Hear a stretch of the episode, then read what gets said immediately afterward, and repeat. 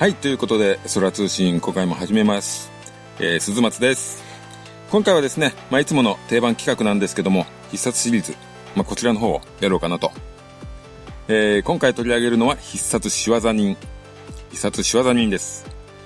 えー、1976年の1月16日から7月23日までと。えー、全28話の放送ですね。えー、必殺シリーズ7作目なんですけども、中村モンドの作品としては4作目。えー前作必殺塩木屋家業に続き、えー中村モンドが連続して登場します。これ結構珍しいケースですね。塩木屋家業のそのまま、えーモンドを主演のままこう、次のシリーズがまた始まるというですね。これはなかなか珍しいケースですね。いつもは一回こう間に違うね、番組を、尾形健さんのものを挟んだりとかするんですけども、今回は中村モンドが連投ということですよね。まあ、話としてはですね、正気屋の後ですね、中村モンドは捨て蔵と共にですね、新たなメンバーである八糸山大門と組んで塩木を続けていたと。で、そこに現れた赤井健之助と大歌。彼らを加え仕業人を結成と。そういうとこですね。まあ、エンドロールの方では赤井健之助役の中村敦夫さんがまあ先頭でね、まあ主演のような形で出て、えー中村モンド役の藤田誠さんは止めですね。まあ、必殺シリーズでですね、大物の方がですね、出た場合はですね、あの、最後にですね、こう、文字がこう、小さい文字が大きくなっていくとかですね、あとこう、字が起き上がってくるようなエフェクトをかけてるんですけども、この仕業人では中村モンドのね、藤田誠さんがその1と。えー、まあでもね、あのー先頭の中村敦夫さんが主演のような感じでね、表示はされますけども、実質話をね、回すのはやっぱり藤田誠さんの中村モンドなんでね、主演はまあ藤田誠さんと思ってもいいんじゃないでしょうか。えー今回の登場人物を紹介しましょうかね。今回殺し屋の方が3人です。えーまずね、先ほど言いました赤井健之助、中村敦夫さん。えー塩木屋家業でね、ゲストで、こう、一回ね、敗戦の竜というね、小倉氏文次郎をね、もう、に似せたというか、もう遊んだというかね、そういうスタッフが遊んだ感じなんですけども、そういう役で一回ゲスト出演済みですね。あと、必殺のスタッフとはですね、おしどり右京鳥物車というですね、番組で組んでまして、こちらもね、ちょっと変わった、一風変わった番組で、あの、足がね、動かなくなった、えーなって、こう、乳母車みたいなのに乗って、えー嫁のジュディ・ウォングさんがですね、押して悪と戦うっていうですね、変わった番組だったんですけども、まあこれがね、当初、あの、一目人が決定する前にね、必殺シリーズの第4弾みたいな形で企画があったような番組で、まあ結局それがね、ちょっとあまりにもカラーが違ったというので、違う枠に行って一目人が制作されたんですけども、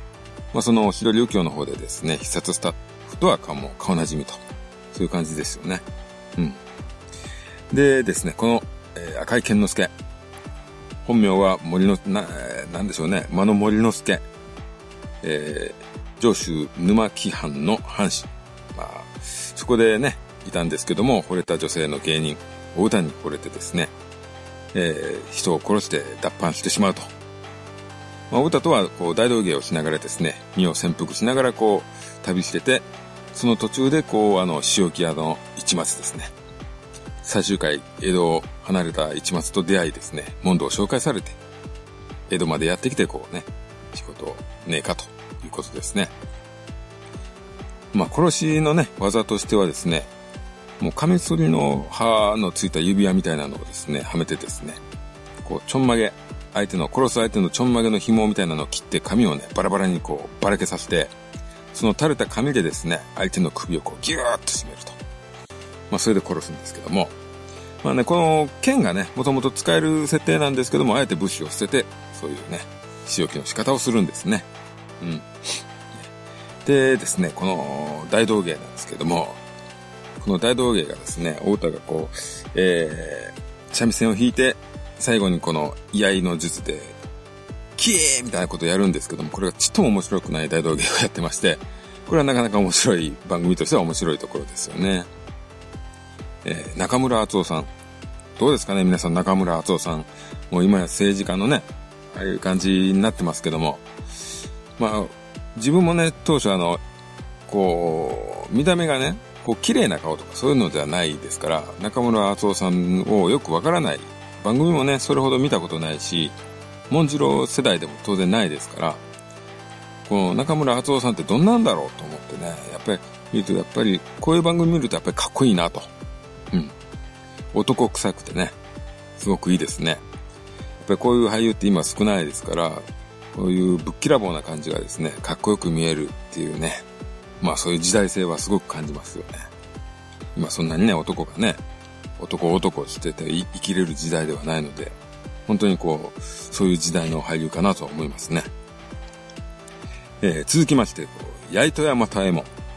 えー、大出俊さんなんですけども、まあ、殺し技はですね、携帯用のなんか火種みたいなものがありまして、それでこう針をですね、針をこう熱して、真っ赤になった針を相手のこう眉間にプスッと刺すと。まあ、たまにね、あの首の後ろのこう盆の久保っていうんですか、その辺に刺したりもしますけども、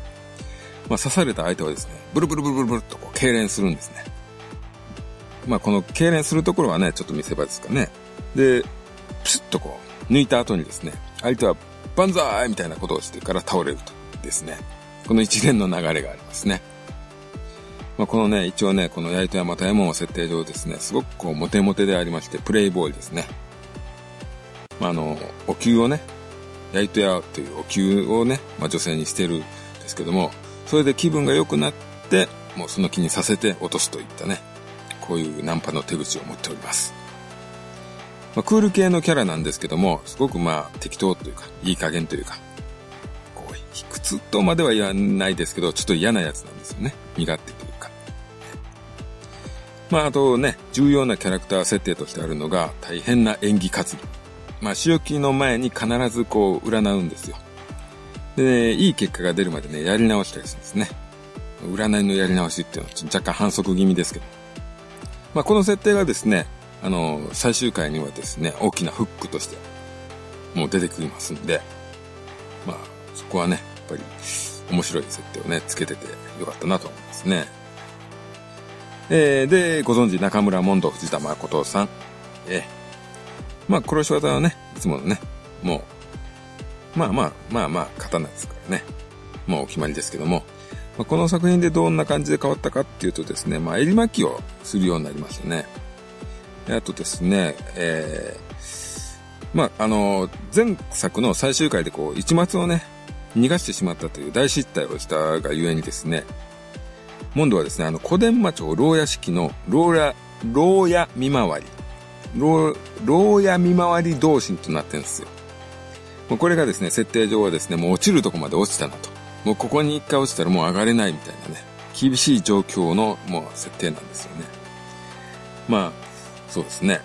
もうかつてない格下げというか、本当にそういう設定にされてしまいましたですね。まあ外見もですね、先ほどのマフラーは、もありつつ、えー、茶色にね、ちょっと色あせたような、こう、羽織を着てるんですよ。で、あの、武将髭とかもね、やりながら、こう、なかなかこう、すさんだね、すさんだ見た目になっております。まあ、先ほどの襟巻きはこう、かっこいいんですよね。冬っていう設定もありますし、あのーね、仕置きの時にこう顔をちょっと隠すような感じで使ったりとか、小道具としてもすごくいいんではないかと思いますね。あと、まあ、その、まあ、次はですね、捨て像、渡辺敦さん。まあ、この辺はね、仕置き屋の設定のままなんですけども、あの、ただですね、仕事場がですね、あの、風呂屋の釜版だったですよね、仕置き屋の時は。そこからですね、洗濯屋に転職しておりまして、まあ、女郎さんとかが使う腰巻きとかね、そういうものをこう洗濯しているとそういう設定で、まあ、相変わらずこのね、職場がですね、あの、ミーティングのルーム、ミーティングルームになってますよね。ね、ここに集まって、まあ、そういう話をするんですね。ふんどしをですね、いっぱいかけた、こう、そういう場所で、こう、それがね、見え隠れ、そこに人が見え隠れするようなね、効果的な使い方をしてましたですね。はい、続きまして、えー、お歌。健之助の、えー、内縁の妻ですね。お歌。中尾美恵さん。えー、まあね、仕事屋のね、中尾美恵さんもね、良かったですけども、こちらはですね、あの、一応ね、仕業人としても仲間にもうね、認められてるというか、顔は知れてるもう仕業人のグループの一員としてですね、剣之助をサポートすることもありますね。まあ、現場で二人に嫁をね、連れて行くというね、剣之助のなかなかすごいところなんですけども、そういうね、関係性がすごくいいですね。もう本当にね、この、この夫婦二人の設定がすごくいいですね。演技もすごくいいですね。はい。はい。えー、あとまあ、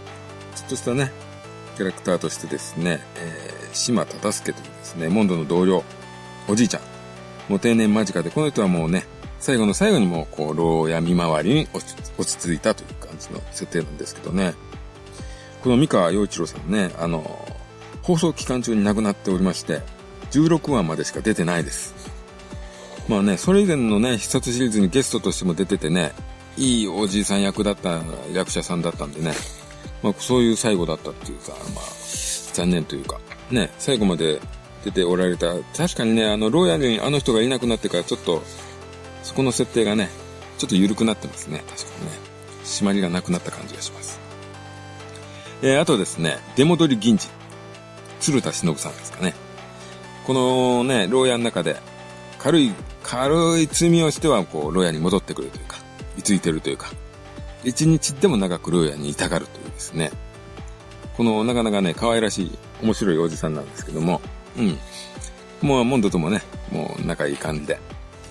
えー、常にですね、頑張りまーす頑張りまーすが定番のセリフになってるんですね。番組のね、この、仕業にっていうのはなかなか重い空気があるんですけども、まあ、その中でもずっとね、もう最初から最後までこう、ほっとするね、シーンを作る役でしたね。あとですね、あの、仕業人のね、設定としてですね、あの、塩キアの時にこう、離れを増設したという設定がありまして、それをこの仕業に活かしてるんですけども、この、離れにですね、あの、人にね、まあ、離れを貸して中村家ちょっとお小遣い稼ぎするというですね、そういう設定がありまして、まあ、曲がり人がね、あの、仕業人の中でその3人いるんですけども、まあ、3人目にいたあの、知世さんという役がですね、まあ、岸純子さんですか。これ塾の先生をやってる女性なんですけども、なんかですね、春画が好き。まあ、まあ、エロい、エロいエロい、こう、絵ですよね、春画ってね。江戸、江戸時代とかまあ、そういうね、設定があるという。まあなんかね、そこにモンドがこうヘロヘロ、ヘロヘロしていくっていうね、そういう面白い展開ではありました。まあこの方もね、あの、バラエティ出演の方の仕事がちょっとメインだったらしくてですね、演技の方がもう一つですね。まあ、ルックスの良さとですね、まあそのエロい設定とかね、気こしない演技とかがね、はまあ魅力にはなってたのかなと思います。まあ、この辺はですね、まあ、塩木屋のおはっちゃんに続くですね、必殺らしいキャスティングかもしれないですね。まあ、この辺でね、まあ、人物紹介こんなもんですかね。で、まあ、番組ね、今回の塩座人なんですけども、まずね、あの、ナレーションがですね、オープニングナレーションが、宇崎竜道さんと。あんた、あの子のナンナンサーの宇崎竜道さんですね。まあ、このね、ナレーションの作は、早坂行さんなんですけども、これシリーズ内でも相当、えー、異色を放ってるんじゃないですかね。あの、江戸時代感がこう関係のない言葉をね、使ってるという。うん、まあ、なかなかね、うん、この、なんていうんですかね、宇崎竜道さんの持つ雰囲気、この、なんていうんですかね、世の中のこの殺伐とした空気というか、世知辛い世の中的な空気が結構出ていい感じですよね。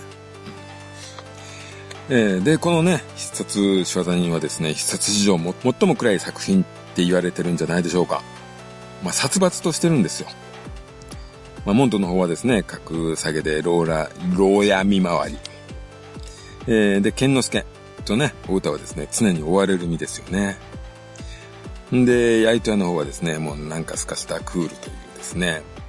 このね、メインの3人がですね、もう銭だけのつながりと、お金だけのつながり。うんまあ、第1話のね、シーン、最後でですね、モンドがですね、やいとや、俺だってお前なんか、鼻から信じちゃいけねえや。お前だけじゃねえぞ。あの捨て像も、あのノッポも、俺は誰も信じちゃいねえっていうですね、こういうセリフをもう、こう1話にしてですね、視聴者に叩きつけております。まあね、せめて捨て像はええやろと。捨て像は仲良しやんって思うんですけど、まあまあ、こう、インパクトね、ある感じですよ。まあそういうね、モンドがね、誰も信じちゃいねえ、みたいなね、そういう話をした後にですよ。そこに剣之助がですね、まあ、そんなことはどうでもいいともね、言わんばかりに、えー、それにしてももっと金が欲しいなってすっとぼけてかぶせるんですよ。まあ、この辺がですね、もう、なんかね、もうどうでもいいと。うん。この辺のクールな人間関係というね、そういうね、設定です。まあそういうね、冷え切った関係っていうのがですね、もうあるんですけども、まあそれに加えてですね、モンドの家ではね、モンドの家もこう、格下げということで、お給金も安くなり、モンドの家ではですね、常にこう内職をやっていると。まあ内職で傘を作ってるんですけども、これがですね、もう当たり前のこととしてですね、もう毎回のようにこの内職シーンが出てきますね。でですね、またその、剣之助。剣之助とお歌はですね、あの、河原に立てたですね、もう、なんていうんですか、木の枝をつなぎ合わせて、藁をかぶせたようなですね、テントというかね、小屋みたいなところで生活してるんですよね。でもこれも、もうもはやホームレスなんですけども、うん、そういう生活をしてると。こうね、こう見てる側がですね、ちょっとどんよりしてしまうようなね、生活の絵が続くんですよ。でね、またこれ1月スタートの必殺なんでね、寒い情景とかね、そういう感じがまた拍車をかけるんですよね。でね、この7話くらいまでなんですけど、頼み人もね、あんまりこう、いい状況じゃないというか、むしろひどい状況が多くてですね、もういろんな意味で底辺の人を扱ってるのかなっていう。うん。まあ、まあ、そういうのもあってですけど、逆にですね、こう、剣之助とね、お歌が愛し合うシーンとか、仕置き前に愛し合ったりとか、そういうシーンがあるんですけども、この辺がですね、もう切ない的な魅力があるんですよ。やっぱりこの二人のね、関係の描写は素晴らしいと思いますよね。うん。まあ、この夫婦の話でもありますね、仕業人は。まあ、あの、本当にね、仕業人はですね、前半がですね、コンセプトというかカラーというか、もう強力な意気込みで作られてます。うん。まあ、オープニングナレーションの絵とかもね、そうですし、あと、剣之助がですね、あの、大道芸をするときにですね、この身、身元がバレないように、顔に、顔をですね、白塗りを塗るんですよ。でね、もうその白塗りとかがですね、本当になんかすごいインパクト強くてですね、あとですね、5話に出てくるですね、こう、ドヤ街というか貧民街の描写がありましてですね、もうその辺もですね、もうすごいアングラな匂いを放ってます。まあ、制作された時期とかね、時代性というんですかね、あの ATG 系アートシアターギルドですかね、あの辺の映画とかが持つようなですね、匂いを放ってます。まあ、この辺はね、本当に好き嫌いが分かれてしまうと思うんですけども、もう本当にね、当初はこういうね、強い、こう、主張のある映画が多かったですね。えー、ですけど、ただですね、こう、8話ぐらい、8話のね、あんたこの500両をどう思うっていうねこの辺りからちょっとね、話が明るくなってきます。あの、500両を手に入れた後を想像してみんながね、ちょっと浮かれるっていう 軽い話なんですけども、まあこの辺でですね、本当にそれぞれのキャラクター、この武骨なキャラクターとか、ね、あの、やり手の適当な感じとか、その辺のね、まあ、関係性とかも活かしたですね、コメディっていうか、もう、そういう明るい要素がですね、どんどん出てくるようになりますね。まあ、剣之助の白塗りとかもですね、まああれ、ね、インパクト強くてよかったんですけども、後半はお面に変わってます。お面を買って、買って、というかね、それをつけて、こう、顔を隠すという設定に変わってますね。うん。まあこれね、あの、前半が好きな人からすればですね、やっぱりこの路線変更に近いね、賛否両論かなとは思いますよね。うん。まあただシナリオの方なんですけども、11話からね、17話くらいまでの話はですね、ちょっと凝ってていいかなと思うんですよね。シンプルな話みたいなようで、ちょっと深いと。人の気持ちの動きとかをね、扱った話がいくつかあるかなと思います。まあ、不条理のようなものも感じられるようなストーリーになってて。まあ、この辺もね、ある意味暗いとか重いとか、ね、思えるかもしれないですけども。まあ、そうですね、自分もですね、前半の方が、前半のインパクトはすごい好きですけども、中盤あたりのね、この話の、この意表をつくというか、ちょっといい展開の流れっていうのも好きですね。うん。まあ、そしてですね、必殺といえば、えー、最終回ですね。中でもこのね、仕業人の最終回っていうのはですね、もういろんな要素があって、本当無駄がなく、よく一1時間にまとまってるなと思います。うん。まあ、ストーリーなんですけども、まあ、あの、ね、あの、最終回特有のよくあるパターンですけども、冒頭にですね、仕置きシーンがあると。ね。で、この相手がこう、藩主と商人なんですけども、この殺された藩主の娘の旦那、えー、藩主の娘の、まあ、旦那さんですね、小十郎というですね、浜畑健吉さんが演じてるんですけども、が、あの、そのね、殺した下手人を探し始めるんです。でね、そこでもう、なんかそういうプロの殺しだなと思いまして、気づきます。気づいてですね、こう、裏稼業組織ですね、大きな裏稼業組織に、その仕業人を割り出してもらうんですよ。で、そのボス役をですね、あの、田崎淳さんが演じてるんですね。あの、海底軍艦とか、仮面ライダー X とかね、田崎淳さんですね。え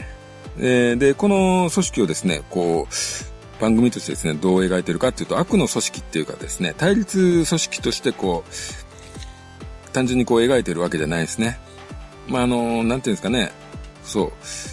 う、裏の世界を重んじてるというか、裏には裏のルールみたいなものを重んじてる設定で、あの、なんていうんですかね、最後、この、仕業人とここが戦うとか、そういう簡単な話ではないんですよ。うん。ここのね、もうね、設定がね、すごくいいんですよ。この設定がね、本当にあるから、すごい雰囲気が出てるっていう最終回でもありますよ。うん。でですね、焼いた屋がですね、まあちょっとミスをしてですね、えー、まあ、焼いたをですね、捕まえに来ちゃうんですね。この、藩、のグループが。ね、旦那のグループが。でですね、その時、そこにいたたまたまいたですね、剣之助がですね、捕まってしまうんですよ。うん。でね、そのままもう、捕まって、剣之助と太田はこう、死んでいく方に流れていくんですね。まあ結局、今回のね、あの、殉職者はこの二人になるんですけども、まあ、そもそもですね、健之助と歌っていうのはですね、もう本当に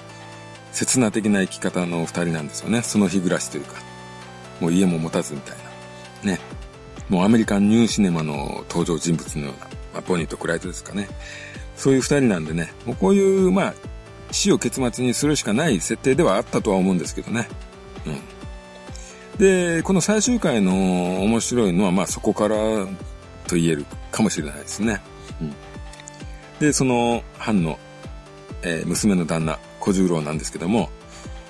まあこれね、その後なんですけども、その岐阜ですね、殺された、最初のね、冒頭の仕置きされた岐阜がですね、まあ実は悪い奴だと知らされると。で、これ以上追求すると藩にとっても良くないから、もう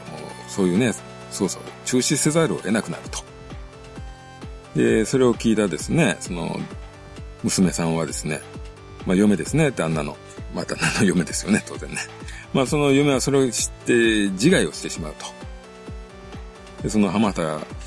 健吉さん、えー、小十郎はですね、もうね、もう、すべてをなくしてですね、もうただもう、一人の武士として仕業に決闘の手紙を出すと。ね。で、まあ、焼いたはもう、もうもう、こういう、ね、潮時かなと。仕業人を抜けて江戸を去ろうとするんですね。ただモンドはもうそれを決闘を受けると。もう武士の思いをですね、武士として受けてっていうね、そういうことだと思うんですけども、もうね、この話はもうこうなってくるとですね、あの、誰が悪いとかね、何が悪いとかではなくてですね、もう本当の侍としてはそうする以外にないみたいな話になってくるわけですよ。で、まあ結果、モンドはその勝負に勝って、モンドは生き残ると。まあね、そういう最終回でしたね。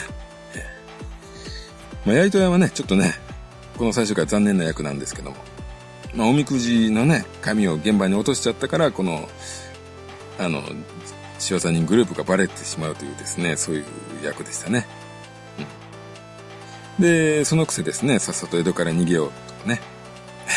ドローンしようって。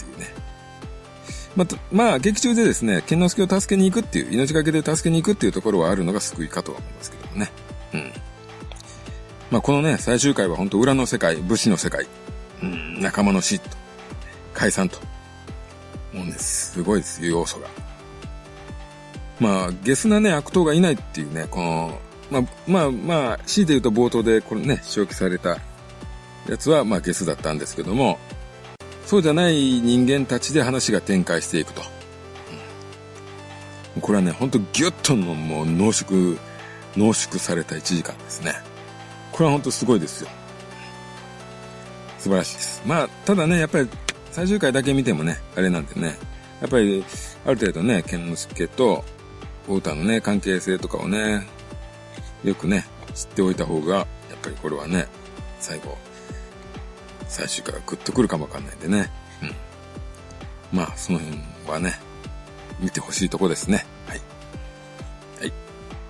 で、まあ、あと、まあ、おすすめの話なんですけども、まあ、1話、あんたこの世どう思う？まあ、この辺はね、当然1話なんで、まあ、集まり方としては割と、まあ、スススーと集まる感じだったんですけどね。まあ、特に、うん。うん。まあ、普通のうちはというか普通かもしれないですね。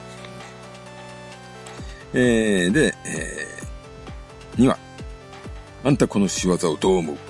これはですね、津川さん。定番の津川さんですね。今回ね、あのね、空手かなんかやってんですかね。なんか、サンドバッグとかあってね、体鍛えてるというね。キエーみたいな感じで。まあ相変わらず規制は走ってるというですね、そういう役ですね。で、次。第3話。あんた、あの子をどう思う？これね、シシド・ジョーさんがね、悪い役やってますね。あのー、ワンコロ、あのー、ワンちゃん殺しちゃうんですね、シシド・ジョーさんが。あとね、あの、女の子を手ごめにしてしまうと。若い子をね。これ人は殺してないんですけども、仕業されるというですね。うんまあまあ、そういう話です。ああとね、あの、あんたこの5話、あんたこの身代わりをどう思う？これが先ほどね、言ったドヤ街の話でね、この辺はもうなんか殺伐としてすごい話ですよ。あとね、第7話、あんたこの仇討ちをどう思う？村井邦夫さんがね、これ目の見えない役なんですけども、この辺の設定もすごいですね。うん。なかなかね、厳しい話です。暗い話です。で、えー、先ほど言った第8話、あんたこの500両どう思う？この辺からね、ちょっと明るい話になりますね。はい。えー、第11話、あんたこの根性どう思う？吉田秀子さんがゲストです。これなかなかしたたかな役を吉田秀子さんが演じてすごく面白いですよ。えー、14話、あんたこの勝負をどう思う？えー、これね、将棋が、将棋の話です。これ、ね、中尾明さんとね、長塚京三さんがゲストですね。えーで、まあ男の話です。すごい。この嫁さんがですね、長塚京三さんと、えー、中尾明さんが騎士ですね。将棋の騎士。この大勝負があるのに、嫁さんは、こう、ね、中尾明さんに、お、に、の、え、え、と、こう、そういう関係を持って、旦那さんに勝ちを譲ってほしいみたいなね、ことをしてしまうんですけども、これがね、すごい男、男の勝負の世界っていうね、話で、なんか、中村敦夫さんのね、剣之助とかもそういう話をする、男らしい、こう、時代、男が男らしいをアピールできる時代の話かなと。こういう話は今は作れないかもしれないですね。はい。えー、で、15話。あんたこの連れ合いをどう思う？まあ、市原悦子さんと、えー、菅寛さんですね。えー、市原悦子さん、菅寛太郎さんが、こう、夫婦役と。そこに、まあ、えー、清水浩二さんですね。いいケフレンですね。清水浩二さんが絡んでくると。うん。これはもう、あの、面白いですよ。菅勘太郎さんは、ちょっとね、ちょろい役やってて面白いですよ。はい。えー、16話。あんたこの無法をどう思うえー、島田淳二さんですね。えー、夢の総司令です。島田淳二さんと、えー、横山理恵さん。塩木屋の時の横山理恵さんゲスト会も良かったんですけども、今回もね、なかなかいい設定です。これもですね、島田淳二さんがモテるがゆえに、すごく僕とつないい役なんですけど、モテるがゆえに不幸を招いてしまうような、こう、やるせない話です。あとはですね、まあ、あとまあ、ちょっと飛びますけども、第24話。あんたこの替え玉をどう思う？これは200回スペシャルですね。これはもう、話自体はですね、捨て蔵の可愛い恋の物語ではあるんですけども、それ以上にゲストがすごくてですね、えー、今パッと出るのだけでもですね、えー、沖正也さんとか、尾形健さんとか、石坂浩二さんとか、えー、田村隆弘さんとか、草笛光子さんとかが本当仮面出演を超連続です。もうストーリーに集中できないぐらい仮面出演が半端ないです。まあ、これはね、普通にこれだけ見ても結構面白いですよ。うん、でですね、えー、26話と27話にですで、26話と27話なんですけども、これはやいとやが出ないんです。ええ、なんかあの、仕掛、仕掛け人じゃねえや。この後のからくり人がですね、なんかちょっと遅れたらしくて、急遽26話と27話を、えー、増やして、えー、やいとや役の大出俊さんは、まあ、契約の都合上とかもありまして、出てないというですね。で、まあ、最終回28話になります。仕業人。48話、最高の締めくくりです。うん。これはもう本当に最終回必殺史上に残る最終回かなとは思ってますね。ね、やっぱりね、王道で言えば新使用記念の最終回が皆さん大好きだと思いますけども、ストーリーがね、すごくきちっとまとまって、心情ね、の表現とか、そういう意味で言うとやっぱりね、あの、健之助とウッタが死んだことを聞いた時の、えー、藤田誠さんのね、あの、あの、他の戦闘率とかがぐちゃぐちゃ言ってることが全く耳に入らない感じとか、すごくいいですよね。うん。まあそういうことでですね、塩田に、ぜひ見てください。面白いですよ。Unext でいつでも見れるぞということで、はい。今回はこの辺にしときをきます。指摘をきます。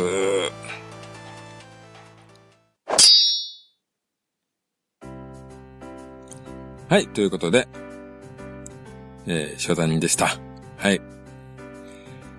えーですね。はい。次はですね、もう、その放送はですね、テレビの TVK で追っておりますが、カラクリニングスタートしてますね。これなかなか経路がガラッと変わって面白いです。しかもワンクールです。えー、あっという間に、血風編も来ちゃいます。うん。そんなこんなですね。えー、で、まあ、近況として、えー、レディープレイヤー1を見に行きました。これはですね、ちょっと喋ろうかなと思いますんで、えー、別件で収録しようかなと思っております。まあ、今回はこの辺にしておきます。ちょっとなかなかギュッと詰めて喋ったかなと思います。